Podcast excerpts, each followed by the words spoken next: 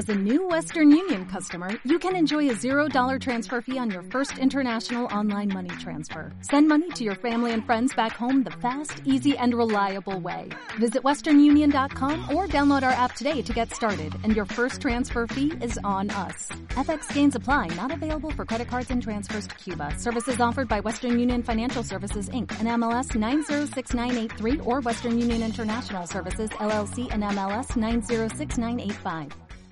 Oye, Catador, ¿sabes dónde compro mis vinos? ¿Qué tanto tú envidias? ¿Dónde, Mariane? Necesito saber dónde compras esos vinos que tanto me encantan de ti. Obviamente que en el Bidón, porque es la tienda más atómica del país, con venta de vinos de autor, de exportación y tanto, tanto más. Entonces, entro a www.elbidon.cl y puedo seleccionar los mejores vinos y packs con tremendas ofertas. Así, tal cual. Recuerda siempre el Bidón, desde el origen del vino. Celebra tu semana con Marianne Schoderer y Catador Chileno. Abre un vino, prepara tu brebaje preferido y relájate porque Cata Lovers llega para sacarte una sonrisa y conversar de todo eso que nos hace gozar.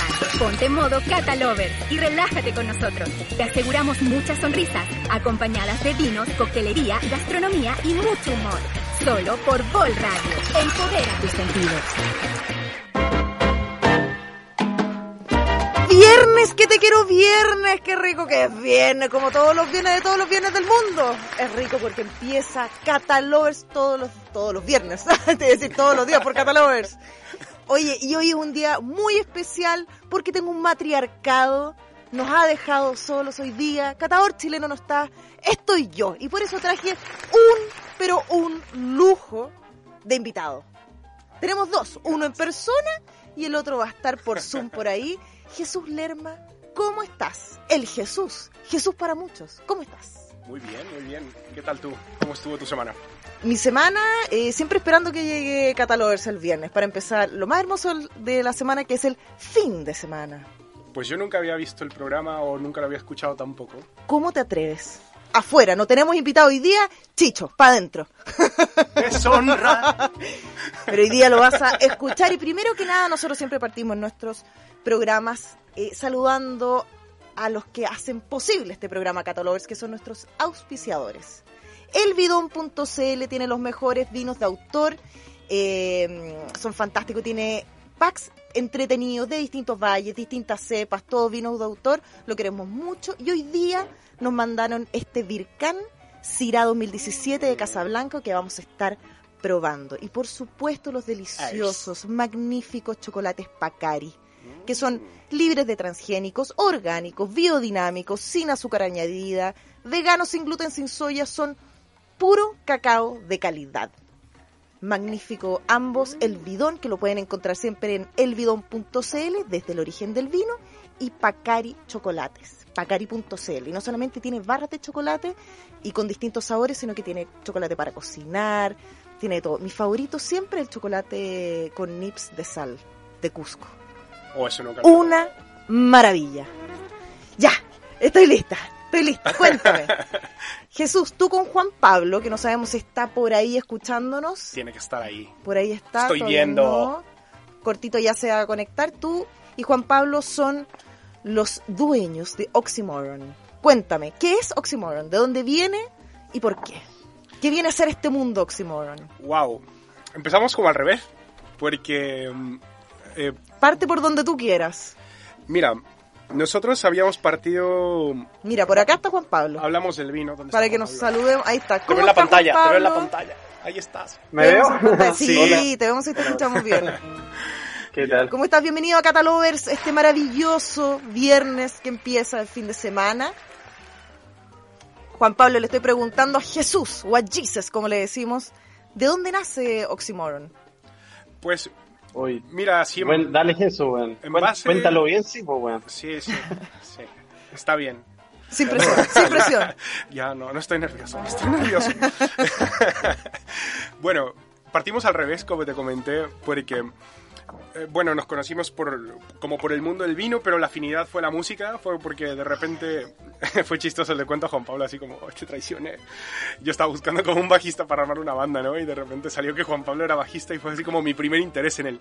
Así como, oh, wow, un Pero, bajista. pero así un anuncio eh, eh, en Google, quiero bajista, no, no, no, no, Juan no, Pablo. Por, por un amigo, por Eduardo Camerati.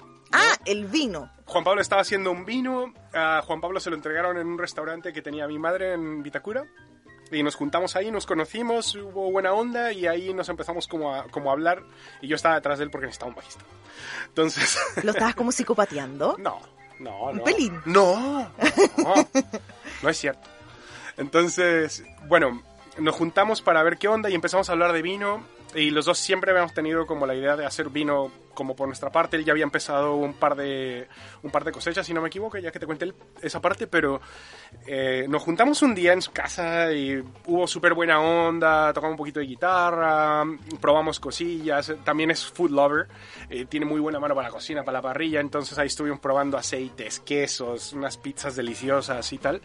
Y empezamos a probar diferentes vinos. Y llegamos a la conclusión que tenemos con el mismo gusto del tipo de vino que queríamos, Ya. que no es muy común en Chile, que es un vino ultra potente. Sí. ¿no? Acá es como más fácil, un poquito más ligero. Y a nosotros nos gustan los vinos de 15 grados, más pasados. Bueno, está en un buen país entonces para, para vinos de alto, de alto Sí. grado alcohólico. Entonces ahí como que empezamos a cachar y de repente, puta, ¿y por qué no hacemos un vino? ¿No? Pero espérate, en esta línea de tiempo que me estás contando, porque yo, para que ustedes sepan, yo conozco a Jesús y llegó como un enviado del cielo a mi vida, porque como, como nos pasa a muchos que tenemos eh, pequeñas eh, viñas, en nuestro caso, o pequeñas empresas de, de vino, una de las piedras de tope es el delivery de los vinos. Y uno está haciendo un poco todo, despachando, despachando, eh, contestando los WhatsApp, que Instagram, que la página web, viendo las etiquetas, eh, probando los vinos, la mezcla, qué sé yo, como que está haciendo muchas cosas y el despacho se hace mm, difícil. Entonces tú como que tratas de vender, vendes y después no lo tenés como despachar, llegan dos semanas después.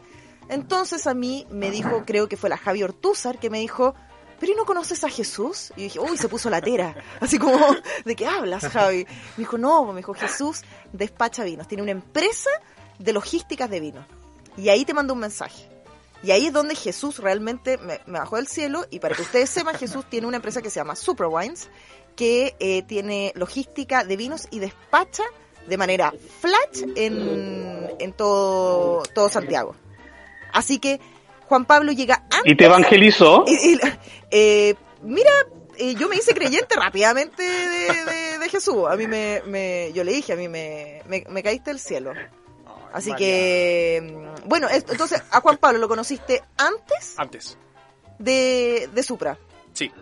¿Y tú ya sabías de vino? ¿Ya conocías lo, o sea, ya, ya te gustaba el vino antes de Supra Sí, Wines? sí.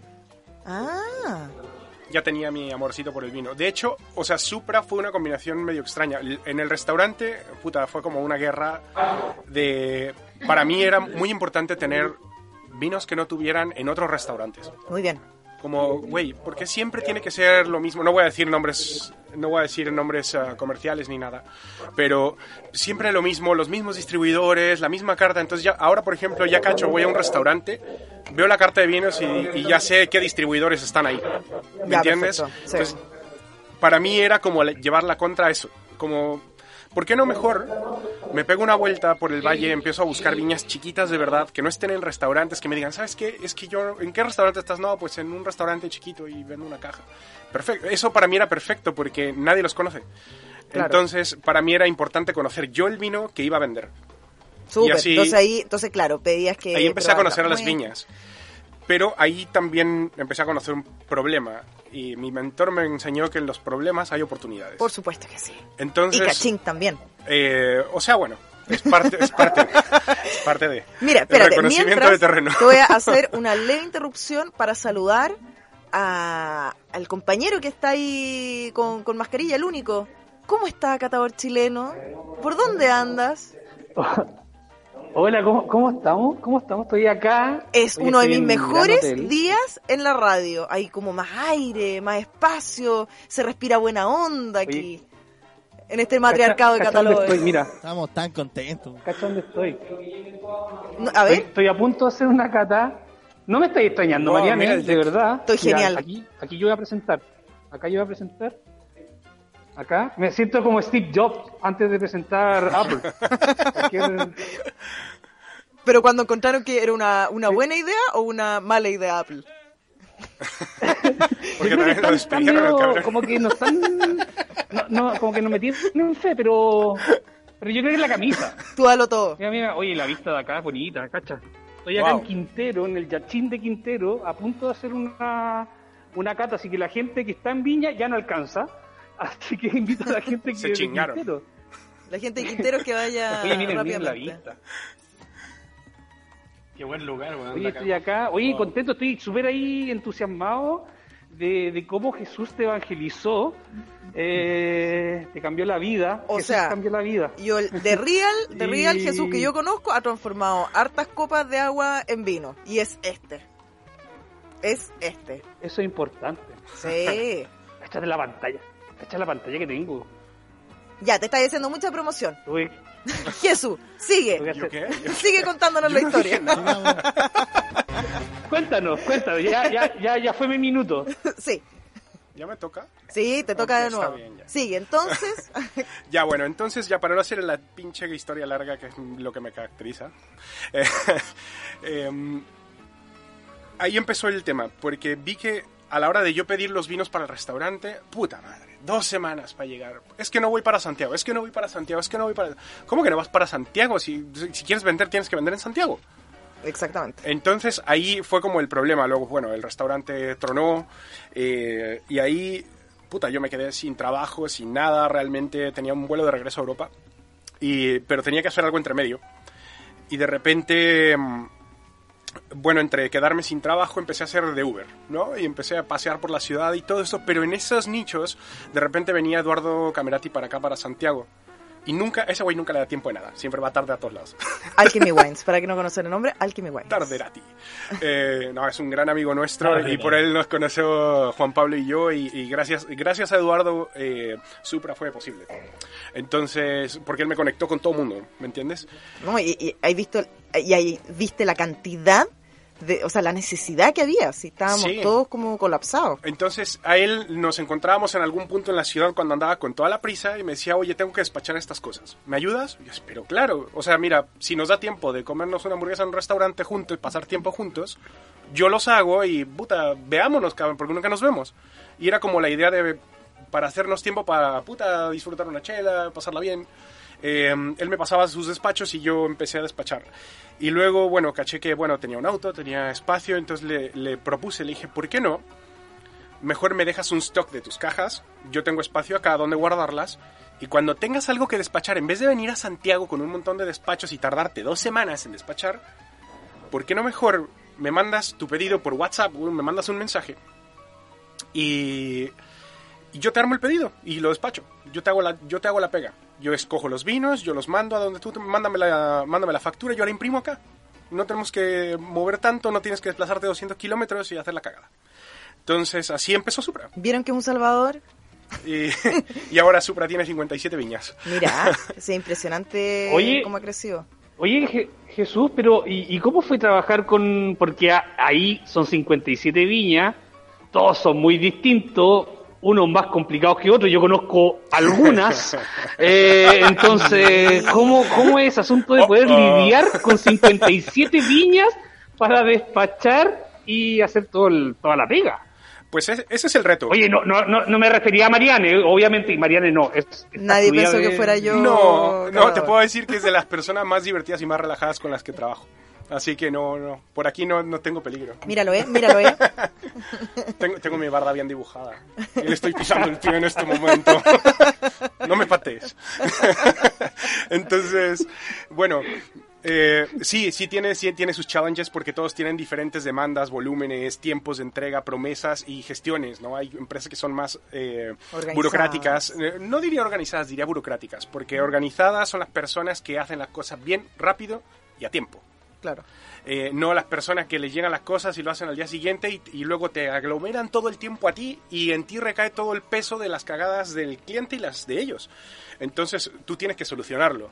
Y esa ha sido como la parte más, eh, no voy a decir difícil, pero la más eh, eh, challenge, eh, Eh, challenging. Sí, eh, la más... eh, El reto más grande. El reto más grande. Ha sido, ha sido adaptarse Desafiante. a eso. El desafío más grande ha sido adaptarse a esa necesidad y a tratar de cumplir con todos. Y esa, eh, ahí es donde, por ejemplo, claro, con el crecimiento eh, vinieron muchas dificultades. Igual nosotros empezamos de repente a romper algunos tiempos que antes eran mucho más rápidos porque cuando la- bien la pandemia empezó, que fue cuando creció el negocio, bueno, no había nada de tráfico en la ciudad. Entonces, en cuatro horas estabas despachando todo. Sí, pues a mí me, pa- me pasó cuando estaba contigo, también, qué sé yo, en pandemia, que la- los clientes empezaron a, a acostumbrarse de que fuera como una teletransportación, que te pedían un lunes vino y Claro. que lo querían el lunes para el almuerzo.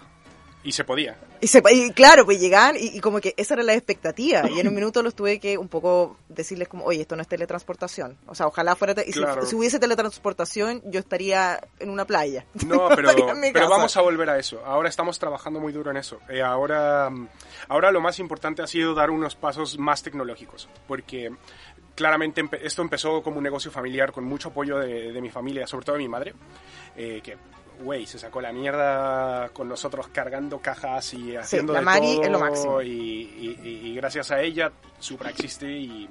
Y bueno, ¿no? Y está también Karim, su pareja, que Sí. también apañó súper duro con todo, eh, estuvo siempre muy presente en todos los pasos que dimos para adelante, ¿no? Eh, fue mucho pelear contra la marea y todo fue muy a mano, todo, eh, todo el trabajo de Supra hasta el día de hoy es súper artesanal. ¿No? Todo es con hojas de Excel, eh, todo es con, con mensajes de WhatsApp y pásalo a mano y todo es así. Pero es que también son los elementos que uno ocupa, po. A- al final sí, ¿Cachai? pero... O sea, si, si tenéis una super plataforma, eh, qué sé yo, por internet, que uno pueda pedir, hacer los pedidos, realmente lo que más ocupamos, y nosotros que estamos todo el rato en el auto, caminando, haciendo trámites para acá, para allá, es WhatsApp, y realmente ha funcionado súper bien. Sí, Y tú lo tienes súper bien organizado. No, pero hay que... Pero ahora hay que dar otro paso más Pero adelante. y el, el blackout, el blackout de WhatsApp fue terrible, ¿no? Eh, sí, pero hay otras Estaba ahí plataformas, feliz, hay que- otras Jesús plataformas. estaba feliz y digo, ¡ay, que nadie me está llamando! ¡Qué magnífico! No te creas, ¿sabes, sabes que fue así como que un, un break que nos dimos Rodrigo y yo? Porque, bueno, Rodrigo eh, trabaja conmigo, Sí, lo conoces, claro que conozco a y es, es, eh, un partner tremendo. Sí. Y, y gracias a él, puta, muchas cosas que a mí se me van, él las pilla también y, y, y gracias a eso, puta, logramos tirar para adelante. Cuando yo estoy en una, él está en otra y nos juntamos y, y pasan errores, pero no tantos con él, porque cacha muy bien. Entonces, eh, eh, ese día eh, se cayó WhatsApp y para nosotros fue como, wow, podemos llenar los Excel, ¿no? Claro, po. Entonces era como que, güey, a llenar archivos, a llenar archivos, a No, yo dije, todo. no hay WhatsApp, no hay Instagram. Chao, voy a ir a hacer otra cosa, así como me voy a ir a depilar. ¿Cachai? Así como, chao, chao con los vinos. Este Full es mi Brasil. minuto. Ahora este es todos lo sabemos. Marian, todos lo Claro, ahora sí. Tres horas la depilación. lo que no toma. ¡Ay, Hasta que- vámonos! Sí, chao con los vinos, dijiste la mía. A Cancún cuando en volvió fue tanga como, brasileña. ah. Sí, cuando volvió fue como, ah. Pero, pero sí, ahora estamos en proceso de, de- de meter tecnología. De hecho, justo estamos ahorita ya corriendo el piloto, no te, lo, no te lo había dicho, porque justamente hoy en la mañana empezamos a correr el piloto ya con una aplicación que se encarga de darle a tus clientes el seguimiento eh, de GPS de tus pedidos. ah, muy bien. Entonces ese fue un tremendo paso adelante, porque ahora ya puedes ver dónde está tu pedido. Claro. Ya puedes rastrear el auto, puedes comunicarte con el chofer. eh, eh, ya, ya la viña ya no está siendo eh, interferida con, con su tiempo, porque es una triangulación. Te llaman a ti, me llaman a mí, y hay que hacer la triangulación con el chofer y con el cliente. Entonces ahora se corta toda esa triangulación y solamente es para cosas de muy eh, de una puntualidad muy muy extrema. Pero Mira, en, en Catalogers el tiempo se pasa muy, muy rápido y no quiero dejar eh, de hablar de Oxymoron. ¿Cuáles son los vinos que partieron Oxymoron? ¿Qué, hay, ¿Qué tienes ahora? ¿Qué se viene para el futuro? Juan Pablo también, pues... yo creo que J J- JP está tomando oxímoron. Sí, claro. bueno, perdona que en alguna parte del mundo son las 9 de la noche ya, weón. No, está bien. Oye, desde las 12 del día Sí, se puede tomar, no, 12 no hay ningún problema. nueve. Sí, no, yo, nosotros eh, en Catalogers Ah, no, vamos a jugar absolutamente nadie. Cuéntenos con Sí, qué no. con qué vino, se, porque encuentro muy interesante esto, que ninguno de ustedes dos es enólogo o trabaja como viticultor eh, en, en el área de ese tipo de área de producción de vinos y decidieron tener vino. ¿Cómo, cómo, cómo fue esa, esa, esa junta? ¿Fue en la noche comiendo pizza? Así como, ya sabes qué más, nos gusta el vino, hagamos un vino. ¿Cómo fue?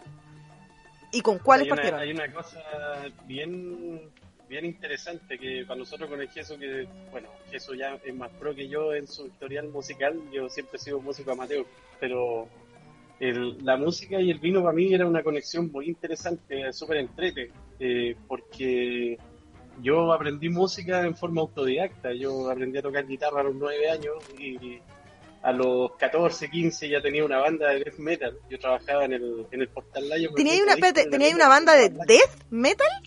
Death Metal, sí, sí. Se llamaba Inana. Y todavía se llama, así que les mando saludos a los Inana que siguen tocando. Están más y, y la- y las chascas son blancas ya, weón, pero hay unos Bueno, que ya no les quedan chascas, pues, weón, hay puros pelados nomás, pero bien, bien. Fue mi, fue mi primera, mi, mi primera approach así con, con el arte fuerte, así, hay parte que, que sea como parte de mí. Y aprendí a componer, hicimos muchas canciones. Yo, aparte, tuve un- otra bandita de, de death metal que era más brutal todavía, que esas canciones las componía yo.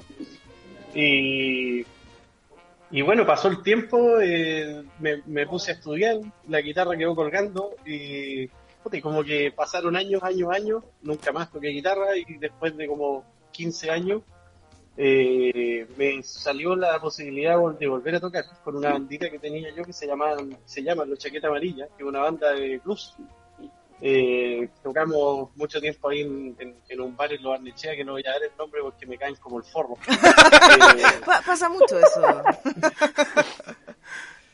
Eh, terminamos tocando también en el Carros Café eh, varias veces. eh, bueno, ahí en, en los desaparecidos, ¿cómo se llama? Este barcito que estaba ahí en. en- Ah, y el bar de Clinic también. ¿Ya? Ahí teníamos Bueno, bu- bueno, buenos sándwiches. y, y- ¿Rico? y- y eran buenos lugares, cosas muy entretenidas. Y para, para resumirlo bien, para mí la, la música y el vino están muy conectados porque es algo tremendamente subjetivo.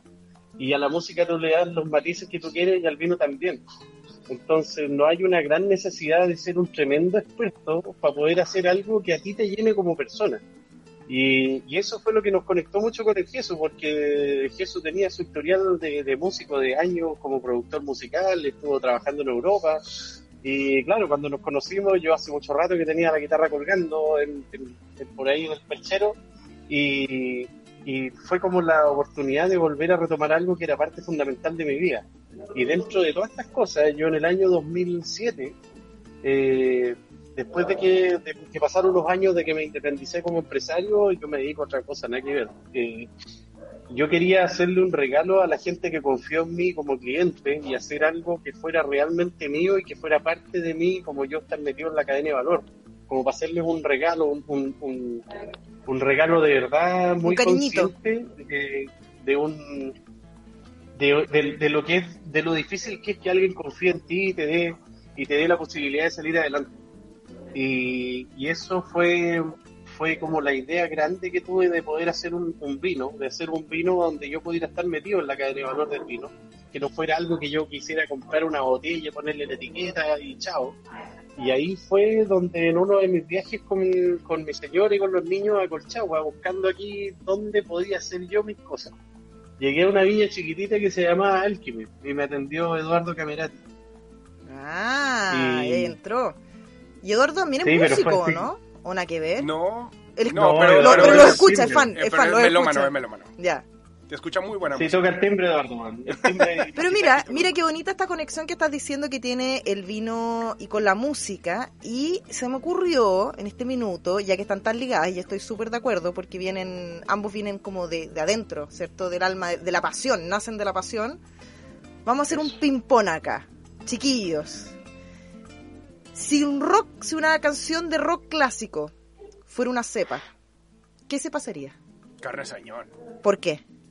Porque es clásico. Porque es un clásico. Mira, yo diría, Es classic. para mí, eh, el rock eh, clásico, a mí el rock clásico, que sea ochentero, setentero, eh, para mí sería una garnacha, porque no me cansa nunca. Para mí sería una garnacha. ¿Y para ti, JP?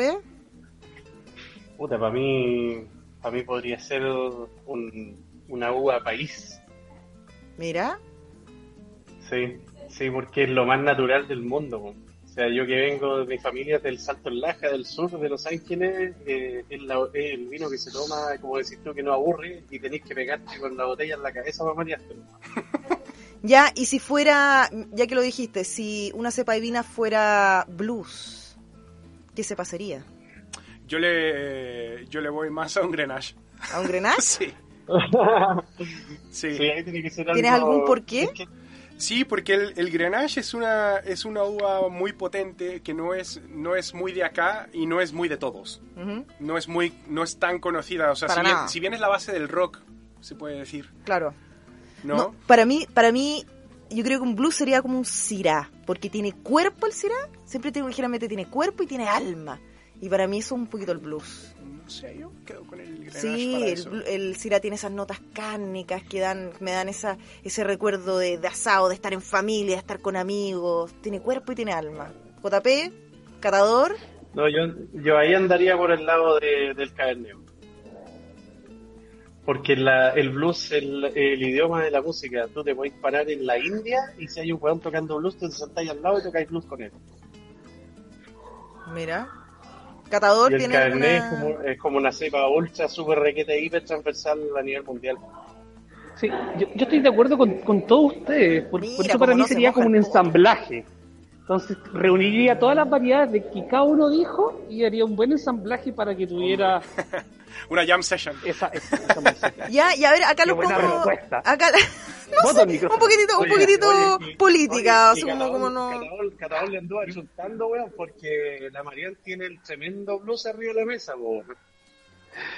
Ahí, ¿Ven? ¿Ven? Es, es- es para darle el pase, es para darle el pase ahí. soul. Oh, sí, bueno. Acá, mira, acá lo, acá lo voy a poner en, en más aprietos. ¿Qué Oh, sepa, qué sepa sería pop? Buen pop. Para mí, ponte tú, un buen pop sería, no sé, po. Coldplay, Imagine Dragons, ¿cachai? Lady Gaga, que la encuentro atómica. Un buen pop. Carmen. ¿Un Carmener? Para No, mí sí. Carmener, Carmener, ahí estoy de acuerdo con, con, con Jesús. ¿Pero te gusta el Totalmente. A mí Carmener? el pop, a, mí el pop, a mí el pop es. Pero sí me gusta el pop. Chardonnay. ¿Qué dijo, sí. señor Catagón? Chardonnay, para mí el pop, Chardonnay. ¿Por qué?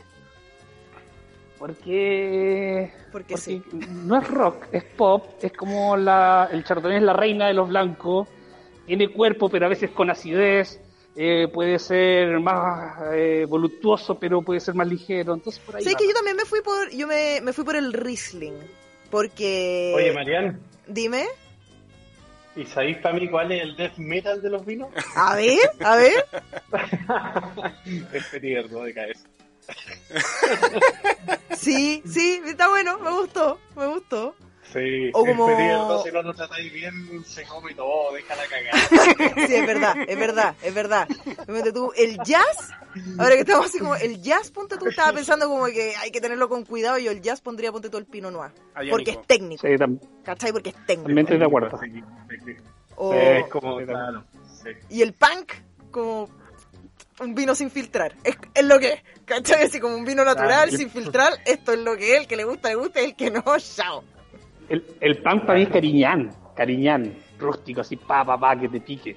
Que te pique. Mm, Oye, Sí. Jesús, y, Oye, oye. y adentro de, ese, de esa botellita, ese estuchito negro que está ahí encima, tenemos una oh, mezcla sí. de pan. Por Con- favor. No, por favor, yo No, tengo. no, No, no, es que yo soy súper torpe y yo voy a botar la No, copa, no, copa, computador. no, no, no, no, Ya, a ver, vamos a ver, pero radio, yo dije que, que esto puede ser peligroso. Bueno, y como, como bien Juan Pablo dijo, ahí tenemos Soul, que es uno de los dos primeros vinos que sacó Oxymoron, ¿cierto? Porque está Soul y está Wild. Yo conozco a la diseñadora. Sí. Yo también, una, una amor ella. Oye, Mariane, bueno, ¿me va, ¿me va a dejar un poquito? No.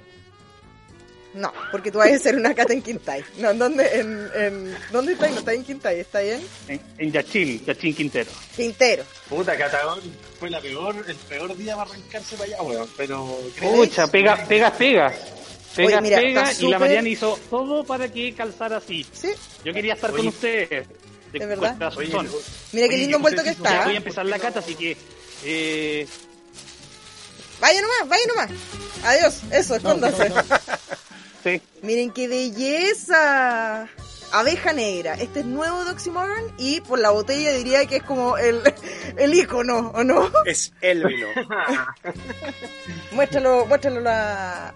Y mientras está mostrando ese vino de Oxymoron, quiero darle la bienvenida al rucio de los vinos, al Thor del vino, en esta sección que a mí tanto me gusta, que se sepa, con Philip, el Thor del vino, Turgiani. Ay, Mariana, esa introducción cada día me, me, me hace poner más rojo. ¿Cómo estás, Philip? Te presento a Juan Bien. Pablo, a Jesús, eh, chiquillos dueños de Oxymoron, que Hoy un placer, chicos, la verdad. encuentro Oye, que qué cosa más linda. Puta, ahí se ve la raja que es impecable. está lindo, ¿cierto? Y la El modelo un que tiene. más, pero es lo que hay. Ahí escuchando bien eh, la, la historia, el propósito. Mira, Mariana, verdad, chicos, huele yo, yo admiro a la gente que, que se lanza para hacer su propio vino y que llega al mundo del vino por distintas razones, ¿no? No necesariamente porque uno es enólogo, llegas al vino y de esos casos hay, pucha, todo esto y, y la verdad que, que cada día se ven más. Acá en Chile el vino no tiene que estar sesgado solamente a los que estudian hacer vino, sino más bien es algo que, que tiene que estar eh, bastante amplio. Así que mis felicitaciones y también ahí por ese lanzamiento. Estaba viendo ahí su red, ¿cómo se llama? Abeja Negra. Es abeja, Abeja negra, negra. y les quiero dar como dato, bellísimo, uno que la cera que tiene arriba no es una cera per se como ocupan las otras viñas, es cera de abeja, huele a miel. Ah, mira. Huele a miel y es además el mismo color amarillito que tiene eh, la abeja, se ve hermoso en su como brilla, una belleza. Mira. Yo encuentro que Y ahí... Oye, Marian, cacha que esa cera tiene una historia. Mi, mi- te, te conté que mi familia es del, del- de Los Ángeles, del Salto del Laja. Yo tengo un primo que tiene un partido con un emprendimiento chiquitito de hacer pan de masa madre muy antiguo, que se llama Sabores del Castillo. Y ella, yo cuando le conté que estábamos con el gesso haciendo este vino que se iba a llamar Abeja Negra y que teníamos un, link así bien fuerte con el tema de las abejas, ella se puso a buscar y me encontró una cera, que es una miel que se produce para el lado de Alto Biobío, que es Ranco. Que la gracia que tiene esa miel es que son las abejas que buscan por ahí avellanos, tener un- uno- unos aromas en, en esa cera que no la vaya a encontrar en cualquier lado. No se pasó y se, se siente, se siente, se siente. Filip, cuéntanos de qué, porque este tiene, tiene bastante que ver el tema que tiene Filip eh, para conversarnos con estos invitados de hoy día. No, de todas maneras, yo hoy día vengo a hablar un poco de... de- de- bueno, en, en verdad es básicamente lo que yo hago. Yo básicamente apoyo a viñas generalmente y a emprendedores a sacar sus vinos. Tengo Buena. hace ya casi ocho meses ya estoy emprendiendo en, en una empresa que básicamente apoya, conecta productores y compradores de todo el mundo. Y dentro de esos servicios me he dado mucha, me, me he dado cuenta mucho de que hay muchos nuevos actores y muchos de esos nuevos actores tienen su marca, pero tienen problemas al momento de la venta, ¿no? Un poco lo que comentaba en el inicio, el tema de la distribución. La verdad que cuando uno se pone la- el propósito de hacer un vino, hay múltiples razones. Y ahí explicaba EJ, creo, el tema de, de algo más personal, de algo realmente que quería devolver algo quizás a, a- a las personas, hacer algo con sentido. Pero también toca mucho eh, ver gente que, que saca un vino eh, porque quiere hacer plata también. Y también hay otras personas que sacan vino porque quieren satisfacer a un, a un cliente o a un, a un, a un productor o a un mercado en particular. Entonces empiezan a, a desenramarse una cantidad de trabas, porque una cosa es tener el vino, pero otra cosa es vender el vino. Pero antes de tener el vino, uno se pone a pensar en no solamente el diseño de la etiqueta, que muchas veces es caro. No sé si ustedes hicieron la etiqueta con alguna diseñadora o, La tenéis algún- sentada al frente tuyo. No, Ah, con No, Mariana. no, no. Pero de cierta forma. No, no abeja uno- negra, no abeja negra. no abeja negra, pero también uno se empieza a encontrar con muchas complicaciones a la hora de hacer un vino. Porque uno piensa, no, en botella y listo, ya está. Pero el ilustrador, el diseño, las partes legales, todo lo que tiene que ver con registro marca, Los exportarlo aquí al mercado, los registros sanitarios, el cliente, y después uno empieza a meterse más en el tema de los insumos secos. ¿Qué pasa con la botella? No sé si ustedes están con problemas hoy día de botella. El stock, es un- tremendo. hay O sea, hay, hay unos problemas de stock muy serios de cartón también y de, y de botella, pero afortunadamente, bueno, eh, ha- han sido alianzas muy fuertes. Y es que el tema eh, al, que, al que tú te refieres, yo creo que está basado mucho en, en, en buenas, en buenas alianzas. Eh, Sí. eh, afortunadamente, con, con este vino, con el Soul que diseñó acá mi querida Marianne, El, el vino Ella es la diseñadora. Jesús, si lo podéis mostrar ahí en la Ella, ella. el rock. Los Marianne. chiquillos se empecinaron. Tuvimos, fue, no, no fue un diseño fácil. Wild, que es el blanco de la chica, la chica con los, con, lo- con los patines, fue mucho más Los sencillo. patines. Pero este, pues los chiquillos querían requerimientos específicos que yo les dije, no quiero, no quiero, no, que quiero, que quiero. Fue ahí. no quería y no quería, pero pero los chiquillos, por que ejemplo, querían los ese tipo de guitarra específica. Querían que el lobo fuera más panqueta y que el lobo estuviera tomando la botella. Fuese un requerimiento, pero ¿Fue un cliente fácil o fue un cliente difícil, Mariane? para, eh, para Wild fue fácil, para Soul fue, fue más complicado. Fue más complicado. No, claro. fueron un cacho cabrones. Cacho. No, pero una, una pregunta, chicos. ¿Cuánto se demoraron desde que se les ocurrió la idea de hacer un vino hasta que realmente lo pudieron vender? Dos años. Increíble, ¿no? Lo O que sea, pasa es y que uno, no- ¿Cuánto pensabas que te ibas a demorar antes? No, no, no, es que, mira, honestamente, a ver, vamos, vamos a hacer, eh, vamos a hacerlo como correctamente. Mira, Ujú. nos, pregunta, demoramos, nosotros, nos demoramos dos años de cuando salió la, la, la idea a cuando, la, a cuando empezamos a ejecutar. Lo que pasa es que se vino encima lo del, 10 eh, lo del 18 de septiembre, ¿cómo se llama? Lo- no, De octubre, de- el 18 de octubre. Se vino como todo ese rollo y luego la pandemia y todo eso. Entonces ahí hubo como muchos impedimentos y todo eso. Pero lo hicimos, este, este es un vino, los dos de hecho, son vinos que nacieron en medio de la pandemia. Em, y lo, lo bonito es que empezamos al revés, empezamos con el icono, no con este. Si, eh, si lo, que, lo que fue es que de hecho teníamos la idea de hacer este, eh, pero, pero de repente buscando y hablando con gente nos empezamos a enrollar en el tema y de repente nos dijeron, no, pero mira, cómprate un barril y métele vino y empieza a hacerlo así y tal. sí, no, sí, ahí uno Y de repente, puta, hablando así por distancia, yo No, estaba en y, y te Colchagua. hablan como si la weá fuera, fuera un chiste, pues, weón, como que fuera. Claro, Nos como- fuimos al revés. Claro, y de repente compráis la barrica y después, ¿y a dónde voy a poner la Y barrica? todavía no le metí No, el impuesto. fíjate, el güey. impuesto te enteráis como dos años después que No, existe el güey. impuesto. Claro. Sí, ahí te va. ese, ese es un chiste, porque de hecho compramos un barril, o sea, ya como que ya estábamos encas- encasillados y nos dijeron, mira, este es el barril que necesitas. Nos vendieron la pomada. ¿ya? No, los que venden barriles, los que venden barriles son peores que los que venden vino. No, pero, pero eh, fíjate que fue, fue una pomada bien vendida que, que se supo hacer muy bien, pero eso es lo bueno de, la- de las buenas alianzas. Eh, nos dieron el barril, puta, lo subí en la camioneta, lo traje a Santiago y lo tuve parado como cinco meses en mi casa, en la parte de enfrente, güey, y, y ¿sabes qué? De repente llegó un enólogo a mi casa a dejar vinos, ¿no? Que trabajaba conmigo, el Pedro Narbona. ¿Ya? Y llega el Ujú. Pedro y me dice, Jesús, ese, ese barril se te va a secar. Así, así como, no mames, no. ¿Qué hay que hacerle? ¿Los, Este los riegos? ¿Los riegos? Los mocos de hecho vino, ¿qué hago? Entonces, puta, me, y me decía, Menos es que lo, que lo no le- tienes no que le dio mojar. Ahí me tenías todos los días con la manguera, güey. Mojando No, el pinche barril. No, el pasto atrás seco, pero dale mojando la No, sí, barrica. el jardín echándose a perder, pero el barril estaba mojado. Sí, pero, pero mira, la, idea que se sepa al final, un poco la, la, la intención que yo tengo ahora, que uno puede pasar todas las pesadillas del mundo ¿ya? y uno puede realmente llegar al producto final. Y, y el problema que sucede después es empezar a vender el vino y empezar a internacionalizarlo. Yo siempre digo a mis clientes de afuera, por suerte es vino, porque solamente es una etiqueta, una botella y el líquido. Si fuera un auto, olvídate, estaríamos, estaríamos en otra... No, estaríamos en otro. Entonces, al final el vino es simple. O sea, al final el vino hay que tratarlo como algo realmente. Hay, que- hay que dejar que fluya, ¿no? Hay que dejar que fluya al final. Y, y de cierta forma, hay un poco que se sepa que, que, que realmente sí se puede hacer negocio con el vino.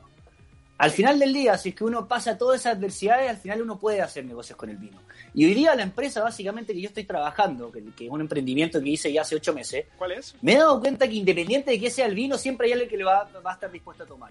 Lo importante es saber a quién uno se lo quiere comprar. Entonces ahí la invitación un poco de ustedes. Yo no sé si ustedes ya comercializan el vino hacia afuera. O, o, o O tienen sea, ¿hacia afuera te referías hacia el extranjero? exportarlo, claro. Mira, no, weón, pero cágate la risa que la semana pasada me llegó una foto de Alemania. ¿Con cuál? ¿Con, el, ¿Con la abeja o Con con el el soul? Soul.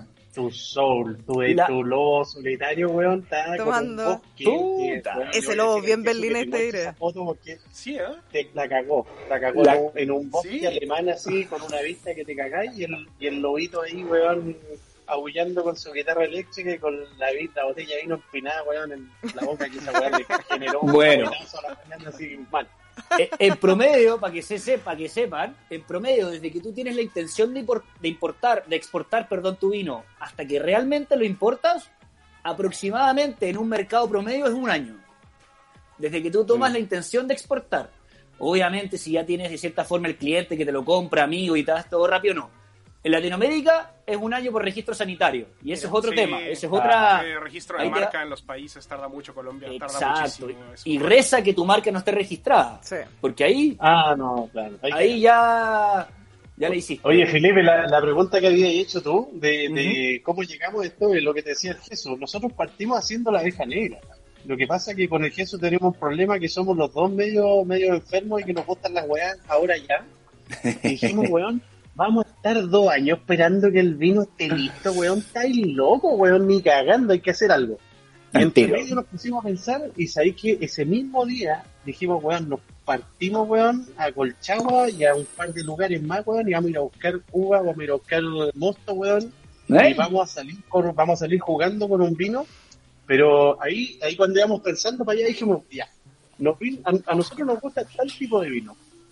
Pero ¿qué es lo que queremos hacer? ¿Queremos un vino para nosotros, weón? ¿O queremos un vino para vender? Un vino para Esa que es la pregunta fundamental. Es Y fundamental. que esa, esa weá nos pegó un golpe en la cabeza y fue como un frenazo así, dijimos, compadre, nosotros, ¿qué, qué podríamos hacer?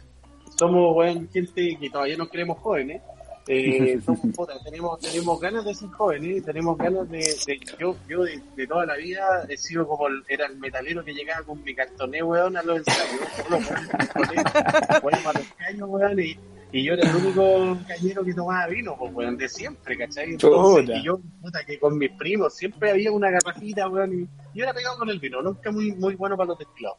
Y, y dije, puta, qué ganas de poder acercar a la gente joven, gente, puta, aquí en Chile todos tomamos piscola así, pero de cabeza, compadre, y vivimos es como Y estar en de Hawái y cabeza. no tener, y no tener una Sí. tabla de ser en la casa, compadre. Entonces dije, compadre, tratemos de apuntar, con el gesto dijimos, bueno, apuntemos a un vino donde sea un vino que sea agradable para alguien que no tome vino y para alguien que sea un conocedor de vino, diga, puta, este vino, si bien la etiqueta, weón, es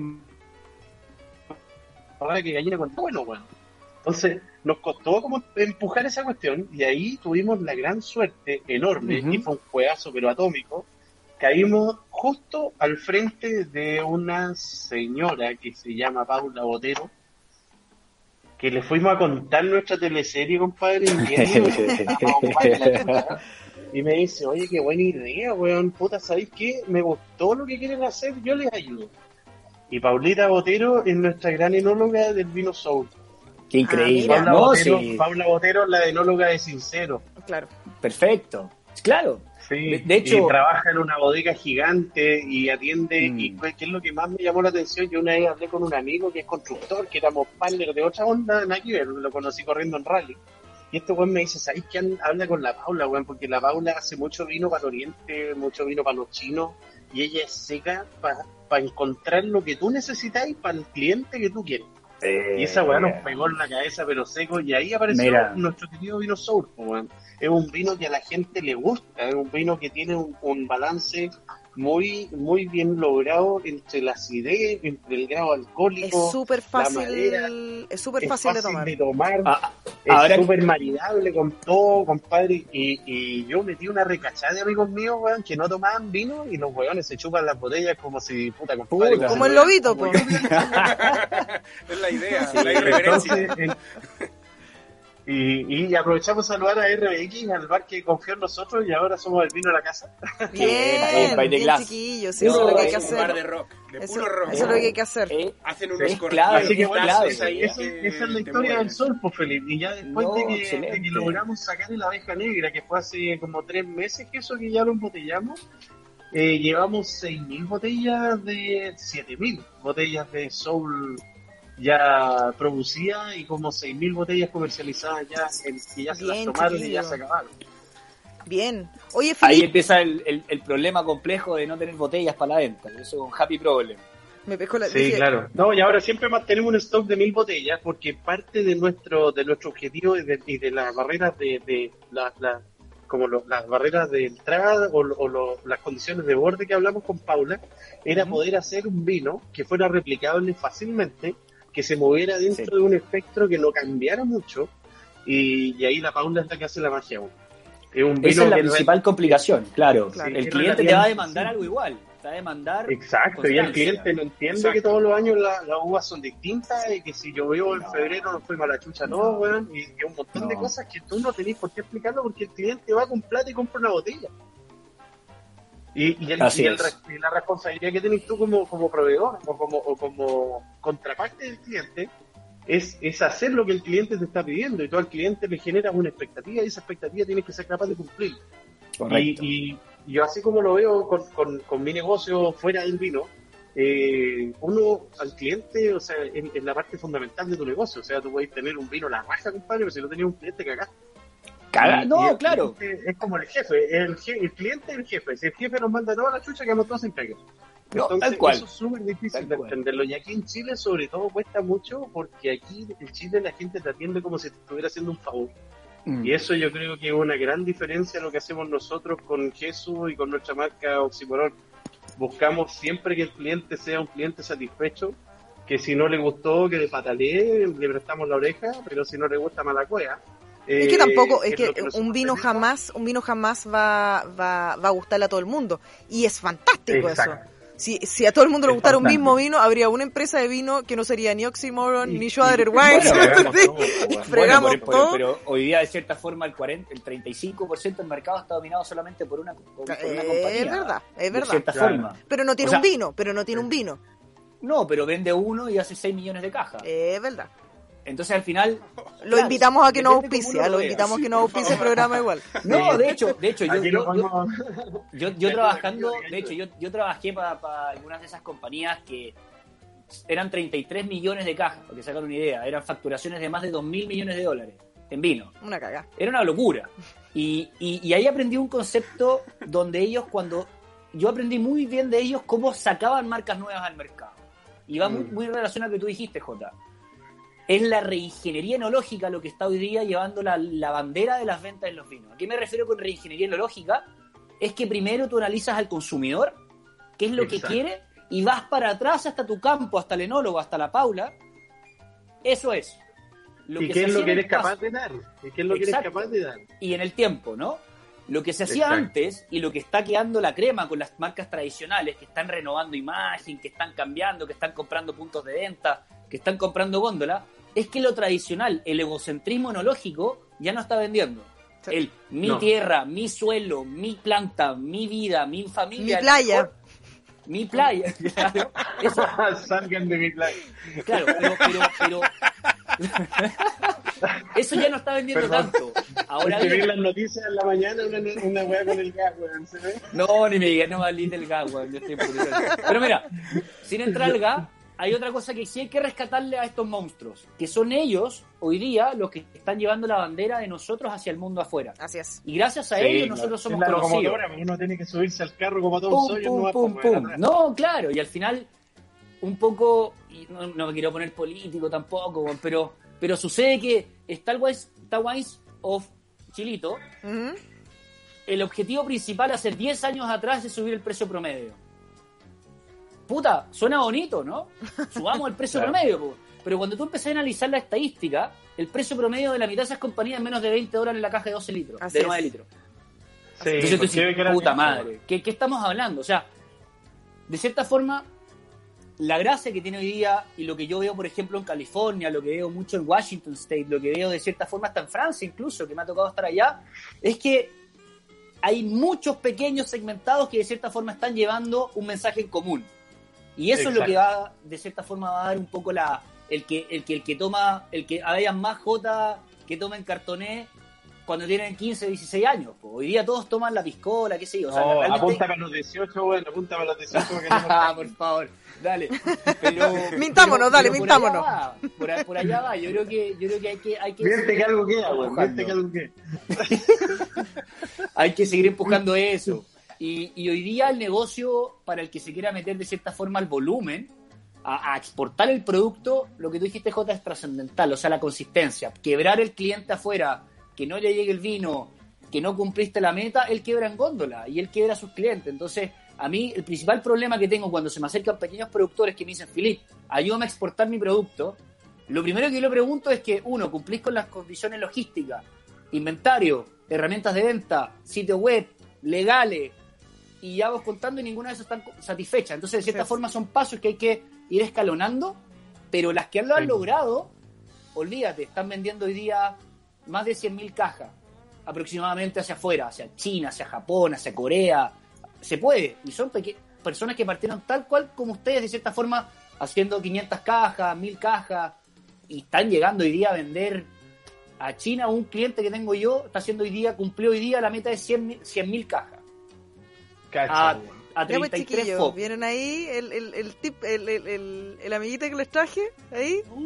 Sí, la Estos son contactos, pues, chiquillos. A ver, Filip. eh, Estos ¿Un son, cafecito? con- estos son contactos. No, si por no, algo, pero- si por algo el verdad, Thor o sea- del vino, pues. Al final, al Ahí el final se ya, puede. man- ya mandó un mensaje por interno. Ya. Claro, No. hay casos de éxito. Hay Inbox, casos de Philip, éxito. Hay, hay, de hecho, hay, hay viñas que han comprado la cartera de clientes de personas que han destruido marcas propias. Caso más típico de Chile, Visiones de Rengo, que lo compró Ah, San claro. Pedro. Pero Sí, como claro. esas, hay muchas, de hecho. Sí, es. por supuesto. Eh, y, y- y por eso digo, yo creo que, que un poco lo que se sepa yendo al motivo del programa es que sí se puede sacar la marca hacia afuera. Simplemente hay que mantener y hay que escalo- escalonado. Pero lo más importante es, uno, que tu supply sea cumplido. O sea, si tú no puedes mantener ese vino en el tiempo, básicamente nada. Eso, Es cierto. eso es lo que te iba a decir, que, la- que- que claro. sea un vino constante y que sea un producto que tú puedas eh, mantener en función del tiempo, que tiene que ser una weá que no se puede salir del espectro que tú generaste, porque si no se pierde la marca, se pierde la imagen, se Claro. pierde el alma de lo que tú eres capaz, de, de lo que tú quieres demostrar, y, y ahí, ahí es donde cagaste. Ahí es donde cagaste. Y, y para mí lo más importante es por siempre es la marca. O sea, las marcas hoy día que tienen relato, yo conozco, no sé si ustedes conocen el caso de 19 Crimes, de Sí. Wine States. Tremen- tremenda etiqueta. Pero- Sí, muy bueno. Ese 19 Crimes, el, el, el de la etiqueta con, con imágenes. Ah, Exacto. ya, ya, ya, la- Exacto, la que tú puedes con el teléfono, con el la, teléfono, la, la pones y ¿Te se mueve. claro. Te, Olvídate, olvídate cómo venden esos cabros. Olvídate cómo venden esos cabros. El caso, por ejemplo, otro caso interesante, el de Intrinsic, de Chateau Saint Michel también, que es una etiqueta pintada de una señora así, Sí, una mujer dando vuelta con el pelo rojo. Olvídate. El caso chileno, por ejemplo, Diablo. ¿Sabes? Diablo nació con cero cajas y hoy día están las 120.000 cajas a 70 FOB promedio. Y es un líquido que no pasa ni por... O sea, no quiero decir tampoco la analogía, pero es un vino que tiene más de 15 gramos de azúcar. Eso te iba a decir, es dulcecito. Es dulce. Pero vende 100.000 cajas a 80 dólares FOB. O sea, entonces cuando uno se hace la pregunta, ¿qué marca quiero hacer? ¿A quién quiero satisfacer? La reingeniería enológica al final es la que está definiendo hoy día la batuta. Y los casos como estos de éxito, créanme que no partió por el egocentrismo de la bodega, sino partió porque investigó al consumidor y, y vio el nicho de mercado, atacó a esos millennials hoy día, que próximamente sale la generación Z y próximamente vendrá otra generación, pero de cierta forma fueron capaces de leer eso. Y las tendencias, no la innovación, Así es. en latas, en formatos, en la cera, por ejemplo, con la cera que ocupan ustedes, es una innovación y eso hay que comunicarlo. Sí. Si, si- si y de hay que cierta saber, forma yo saber comunicarlo. Exacto. Oye, Filip, Claro, eh, Tenés que cacarear los huevos, como decía. si no, si no eres una más del montón, o sea, si no, Sí, sí, yo por ejemplo vendo mucho a China, etiquetas tradicionales como esta, por ejemplo. Que son etiquetas con folia, son etiquetas con, con, el- con la cera. Y se venden, pero no estoy haciendo marca, estoy haciendo otro tipo de negocio. Entonces también la pregunta importante es ¿para qué quieres hacer vino? Pucha, Claro. Filip, es que Filip tiene eh, tanto tema que mm, no le pueden seguir preguntando cosas porque va a tener eh, información para todo. Pero yo quiero terminar este segmento de que se sepa con el maravilloso autor del vino con esta pregunta, Filip. Dale. Si una, si el reggaetón fuera una cepa, ¿qué cepa sería? Ah, El ya. hasta abajo, hasta que choque. ya, ¿Cuál cepa sería? Gas. Tipo gasolina. Tipo gasolina. Eh, un- en no me toques la gasolina, es un excelente reggaetón. Mesa. Yo creo que. Es un excelente reggaetón. Uy, el reggaetón y una cepa. Para mí el reggaetón, ponte ahí A ver, tiempo para pensar, para mí el reggaetón sería como la cepa país. Porque puede ser, a Mm. veces, a veces podría ser menos compleja. Pero cuando bueno, te lo bailo hasta abajo. Yo te tengo un ejemplo muy parecido a eso, que, que tiene mucha variabilidad enológica y mucha variabilidad de quién la canta. La garnacha. Uy, no, no te pongas sexy. No digas garnacha. Ese sería como un Romeo Santos. Ah, claro, claro, ahí va por ahí. La garnacha yo la creo, la- cuento que la garnacha es muy musical. Mira los españoles lo que hacen con la garnacha a nivel de música. Son unos locos, así. Sí, son los maestros. Sí, bueno, no te vas a estar cantando como el, el que habla así, el que todo lo Así canta que te tienes que así. hacer así. Pero ¿cómo, cómo, Hola, cómo hace el. Algo que te habla ti. Mira, mami, ponte No, aquí. ¡Qué horror! Son buenas preguntas. La relación de música. Hay una persona ahí, ahí les paso el dato, que hace mucho ese trabajo de relación de maridaje en Estados Unidos. Hace maridajes con música Mira. y la rompe. Y hay otros que hacen los maridajes con música y con droga. En Uruguay, de hecho, hay una persona que, que está, pero muy famosa por ahí en su, en su patria, que hace ahí ese, ese tipo de maridaje. No, Oye, aprovechemos de saludar al Chicho, ¿ah? No vamos a saludar al Chicho en este es que cuando es legal, es legal. pues. ¿Qué Sí, po. Como Ah. decían en alemán, eh, en Alemania, ilegal, no, decían legal, ilegal, scheißegal. Que da lo mismo. Gracias, Filip, como siempre, por darnos eh, todo tu conocimiento y buena onda. Son lo máximo. Ahí me imagino que van a estar haciendo uno, uno- unos internos con los invitados de hoy. Sí, ahí nos ponemos al día, chicos. Muchas gracias, que lo estén bien máximo. y buen fin de Oye, semana. Felipe, un gustazo. y- Tremendo fin de semana. salud. Hasta abajo. Oye, yo, le- yo no puedo ir al, al, al- a la radio, Mariano, no sé si eso te contó. Me contó. pero- Me contó y lo hice pasar por, por rayos X. Sí, sí, sí, sí. Tuve que traer mi PCR así. ¡Oh! Ah, exactamente. Lo primero que fue, lo- le tiramos un, un spray de alcohol ahí. Pero está Claro, de lo más lo en la cárcel, cabrón, con la puta manguera de... Chiquillos, antes de empezar uno de los minutos que más me gusta de esta radio, eh, me gustaría que habláramos de este vino que nos eh, mandó Vircan, o sea, que nos mandó el bidón, se llama Vircan, es un Cirado del 2017 que está delicioso. A mí me sorprendió lo, lo fácil que es. Me gusta que no, no es súper maderoso, no se siente esa barrica intensa. Es más es súper balanceado. Sí, se, se nota que es Syrah. Tiene una fruta presente, un cuerpo. Hoy está. Es que está, está facilito de tomar. Para los que. Para, Sí, yo he no, escuchado y muchos de que a algunos no les gusta el Syrah porque lo encuentran muy intenso, con mucho cuerpo.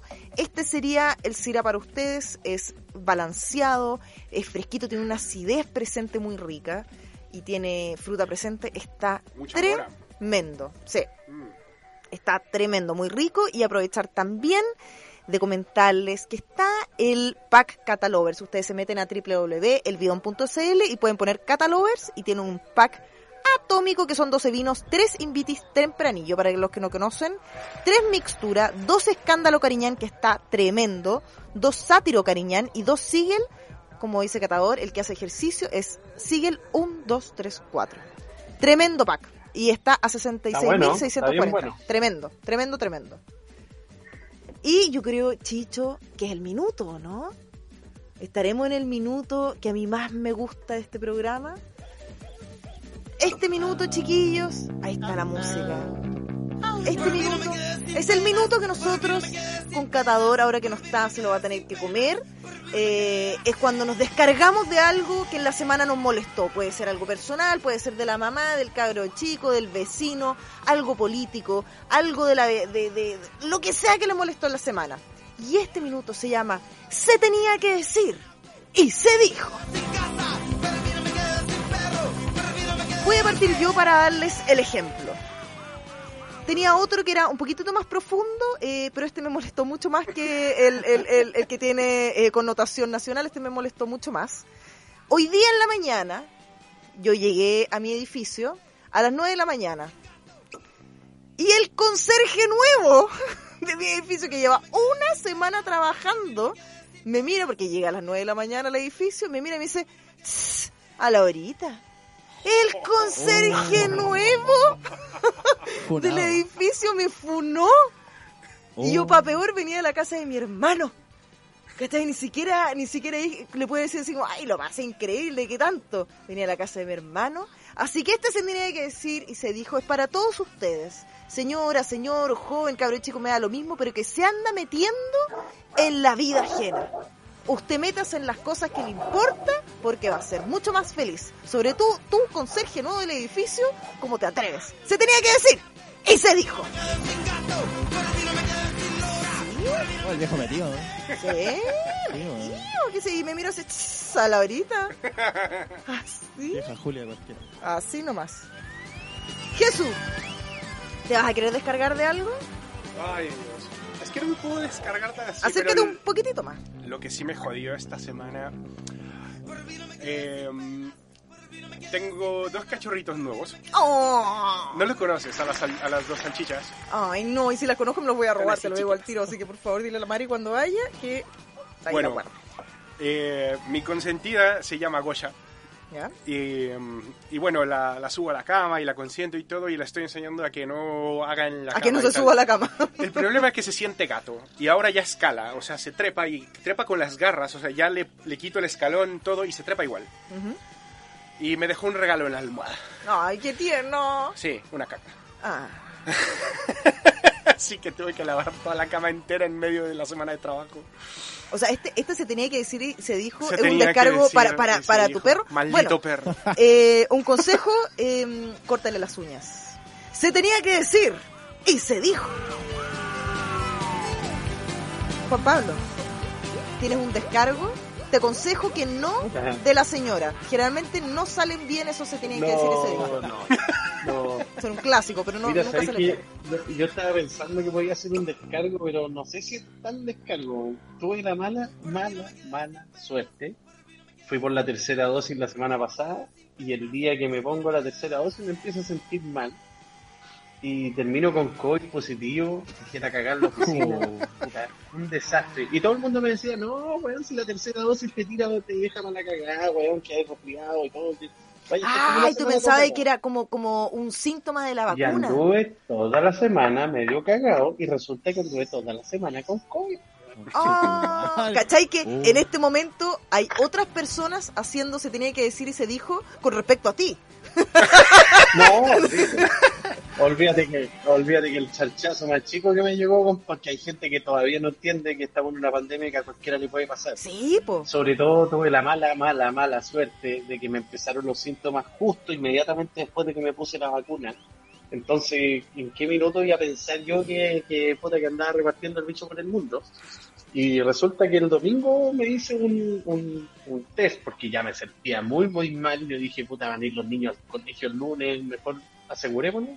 Y salgo positivo. Chan. Bueno, pero, Eso es. pero mira, primero que nada termina, o sea, se tenía que decir. Y se dijo. Eh, yo- lo voy a juntar un poquito con el mío. Eh, paren de juzgar. Es una pandemia. eh, de repente no sabéis la palabra, weón. Esa es la contagiado, palabra. Eh, con el dedo gente que sí. cree que nunca le van a pasar la weá. Así es. No sean conserjes para sus cosas. Las cosas pasan. Las cosas pasan. Eh, No, imagínate el consejo que cuando te digan "Ch, a la horita y con COVID. ya pasó, ya pasó, pero no había llegado, porque ahí, ahí sí que me hubiese Claro. dejado un regalito ahí afuera de la puerta también. No, pesado el consejo. Sí. Eh, chiquillos, este minuto solamente, porque nos descargamos, de repente quedamos medio amarguetes con esto, y solamente, solamente se puede endulzar con chocolates Pacari. Lamentablemente, como catador decidió tener otro panorama hoy, eh, no tenemos un chocolate Pacari acá mismo para, para saborear.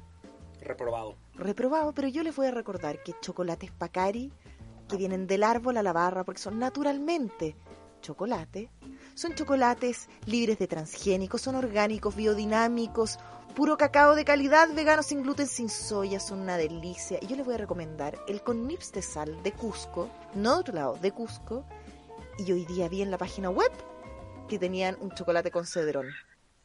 Chico, rico.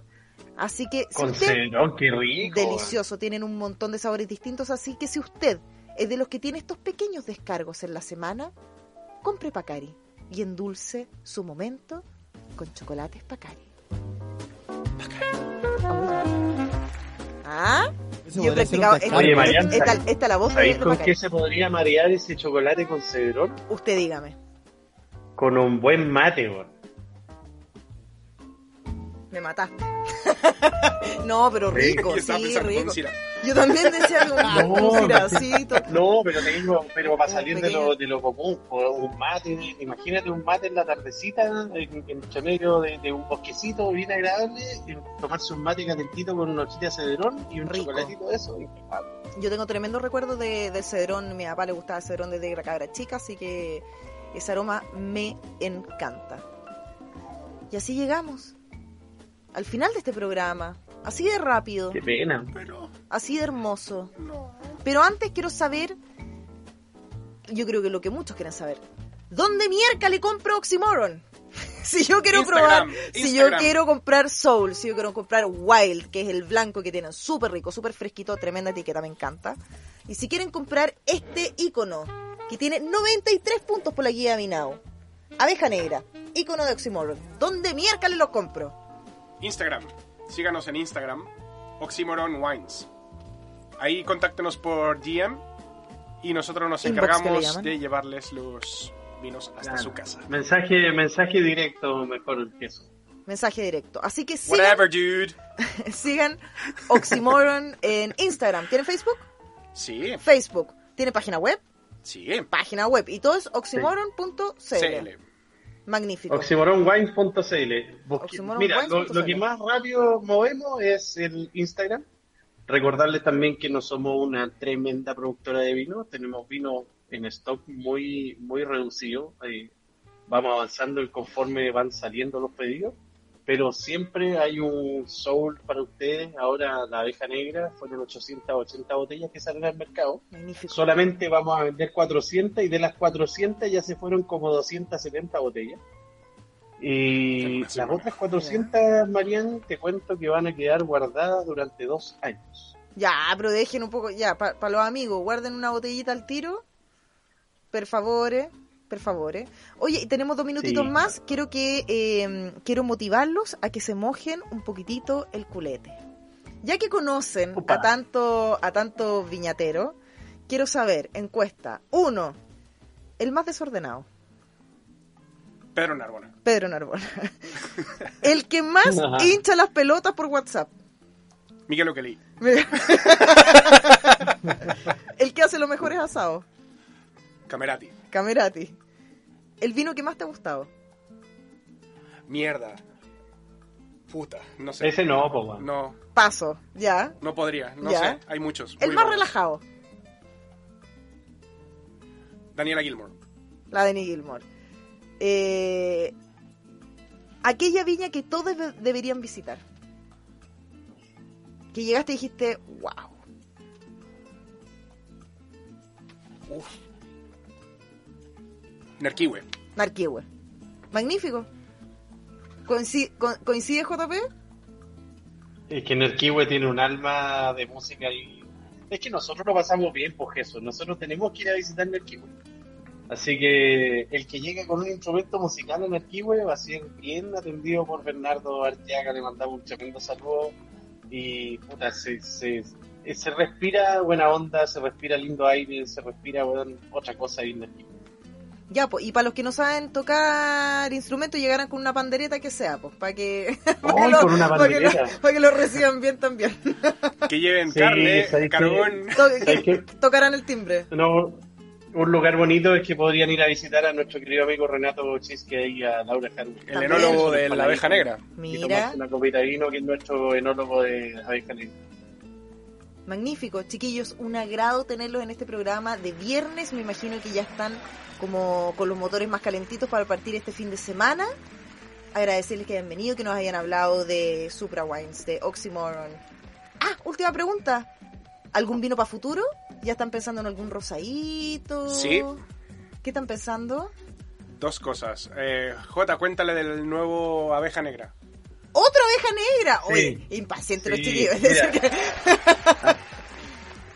Abeja Negra ahora se va a vestir de acacia y vamos a hacer alguna, algunas cosillas ahí con un Malbec Mm. eh, para esa va a ser la nueva la nueva línea de Abeja Negra contarles que Abeja Negra siempre va a ser un vino de muy baja producción nunca va a ser un vino que va a superar las 2000 botellas y, y la idea es que nosotros como no enólogos podamos llegar lo más lejos que podamos llegar eh, manteniendo siempre la honestidad del vino.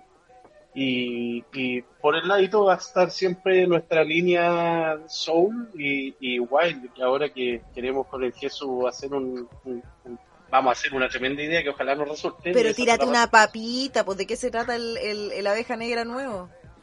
Eh, es que todos son completamente diferentes. Ah, todavía no saben. Pero va a haber una abeja negra No dos. está todavía... Sí, ya viene. O sea, ya estamos en, en el proceso. Nos falta ya nada más ir a llenar los barriles. Eh, pero estamos creando un, también un, un monstruo, un, un barril de 500 litros de maderas mixtas entre madera americana, ame- eh, madera, mm, madera francesa y madera rumana con diferentes tostados para hacer un, un barril especial, de verdad especial y muy diferente al resto. Claro, con la base americana. Eh, ¿Te gusta ese como como como el como esos sabores a coco? Bourbon. ¿Tú tomáis bourbon o, es que o, o eh, Irish? sí, o sea, bueno, de todo. ¿no? Pero soy, soy hombre mucho mu- más de rones añejos, pero sí, pero sí, en, en verdad, eh, Jack Daniels a quien no le gusta. ¿No? Eh, pero sí, esos tonos, porque yo crecí mucho también con el tema del, de, la- los Ribera del Duero, ¿no? Tienen mucha base en, en barril americano. Entonces, eh, también es otro tono muy diferente. Acá en Chile no se usa y ayuda mucho a diferenciarse del resto. Entonces, ahora, bueno, Juan Pablo salió con la idea del, del vino de acacia y para mí fue súper emocionante porque es una, es una manera de empujar algo que nunca hemos hecho y que no es muy común. O sea, si bien no es poco común, no es muy común. No es muy normal que, te encuentres un vino con, acacia presente, ¿no? Así es. Bueno, así que ya saben, eh, para comprar, eh, adquirir estos vinos que son baja producción, son atómicos, son de rockeros, son vinos que nacen de solo pasión, amistad y buenos para comer y buenos para disfrutar, eh, vayan a oxymoronwines.cl y Oxymoron Wines eh, en Oxy- Instagram. Oxymoron Wines. Oxymoron Wines en Instagram. Y nos tenemos que despedir, pero ¿con qué canción? ¿Y por qué es especial esta canción? Tú preséntala. Uy, ok. Esta canción se llama Open the Wine y habla Buena, buena, buena. habla de, de que te puede, como él se podía decir, se tenía que decir y se dijo. Así es. Exacto, habla de que todo lo malo que te haya pasado y te preocupa se acaba al destapar de una botella de vino. Oh yeah. Así que la disfruten mucho. ¿Cómo se llama y de quién es? Se llama Open the Wine y el artista es Bad Jesus. Oh yeah, Bad Jesus. Nos vamos, Chicho, sos un genio, como siempre. Nos vamos al carrete, Chicho. ¡Vos ¡Échale, dale! Chicho! ¡Haz lo tuyo!